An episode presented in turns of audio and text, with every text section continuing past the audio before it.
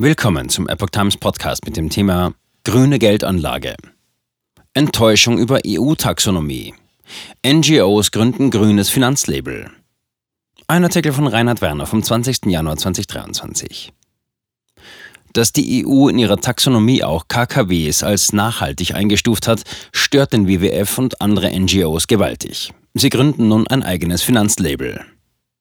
Im Vorjahr hatte die EU in ihrer Taxonomie Investitionen in Gas- und Kernkraftwerke unter bestimmten Umständen als nachhaltig eingestuft. Dies verschafft Investoren in diesem Bereich potenzielle Vorteile, beispielsweise im Bereich der Finanzierung oder von Zertifizierungen. Regierungen und Umweltorganisationen, die diese Technologien aus ideologischen Gründen ablehnen, laufen dagegen Sturm. Der WWF und weitere Umweltorganisationen wollen nun ein eigenes grünes Finanzlabel gründen. Finanzlabel hat keine Konsequenzen auf hoheitlicher Ebene. Das Label soll Banken, Versicherer und Investoren Orientierung darüber geben, welche Geldanlagen auch aus Sicht der Initiatoren als nachhaltig erscheinen. Am Mittwoch, 18. Januar, kündigten der WWF, ECOS und der Europäische Verbraucherverband BEUC diesen Schritt in einer Erklärung an. Die Initiatoren wollen mit ihrer eigenen Taxonomie nun anhand von strengen Kriterien wirtschaftliche Aktivitäten auf der Grundlage eines Ampelprinzips bewerten. Die Kriterien für eine Einstufung als grünes, gelbes oder rotes Gebaren soll eine Gruppe unabhängiger Experten regelmäßig überprüfen.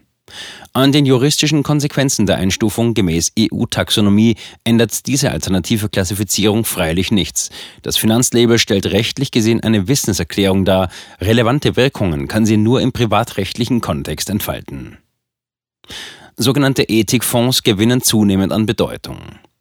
Eine mögliche Verwendung für das Finanzlabel haben beispielsweise Investmentgesellschaften. Sie können dessen Bewertung als Empfehlungen oder sogar verbindliche Vorgaben im Bereich nachhaltiger oder ethischer Geldanlage verwenden. Sogenannte Ethikfonds haben in den vergangenen Jahren auch in Deutschland zunehmend an Bedeutung gewonnen. Ihr Marktvolumen in Deutschland, Österreich und der Schweiz soll 2019 bereits insgesamt 838,83 Milliarden Euro betragen haben. Meist sind es offene Aktienfonds, die sich ihren Anlegern gegenüber zur Einhaltung bestimmter Grundsätze verpflichten. Die Anklagekriterien funktionieren vorwiegend nach dem Ausschlussprinzip. Demnach dürfen die Fonds in Unternehmen aus bestimmten Branchen, in Hersteller bestimmter Produkte oder Nutzer bestimmter Produktionsverfahren nicht investieren. Ausschlusskriterien können breit gefächert sein und von Kinderarbeit über Rüstung oder Tierversuche bis hin zu Menschenrechtsüberlegungen reichen. In einigen Fällen ist auch eine Positivauswahl relevant, der zufolge Unternehmen bestimmte Standards erfüllen müssen. Häufig ist eine Selbstverpflichtung der Unternehmen Grundlage der Investitionsentscheidungen. Das vom WWF und dessen Partnern ins Leben gerufene Finanzlabel würde für beide Herangehensweisen eine potenzielle Orientierung bieten. Kirchliche Gemeinschaften legten als erste auf Grundlage von Finanzlabels an.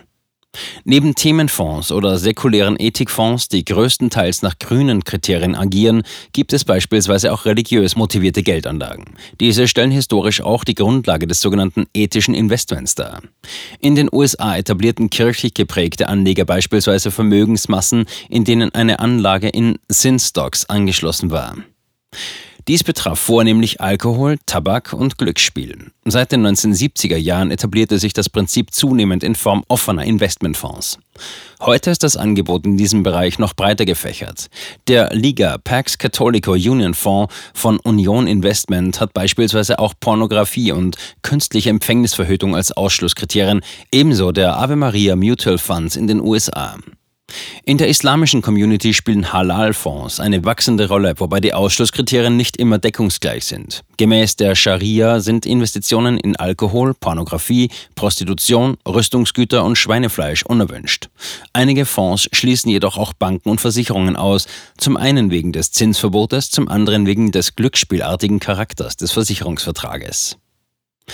Sündenfonds erzielt ebenfalls zweistellige Renditen. Sowohl die genannten christlichen als auch die muslimischen Fonds boten eine ansehnliche Performance. Sie konnten im Durchschnitt der vergangenen fünf Jahre Renditen knapp an der Grenze zum zweistelligen Bereich oder darüber hinaus erzielen. Der katholische Fonds Liga Pax Catholica Union kam sogar auf 12,98 Prozent. Allerdings erzielte auch der sogenannte Vice Funds seit seiner Auflage eine zweistellige Rendite. Er investiert bewusst und ausschließlich in jene Bereiche, die Ethikfonds säkulärer und religiöser Provenienz aus Prinzip meiden. Dieser Fonds verwaltete Ende März 2008 ein Kapitalvermögen von ca. 180 Millionen US-Dollar und hat sogar den S&P 500 Index mehrfach übertroffen. Das Finanzlabel des WWF und seine Unterstützer dürften auch für diesen kaum von Belang sein.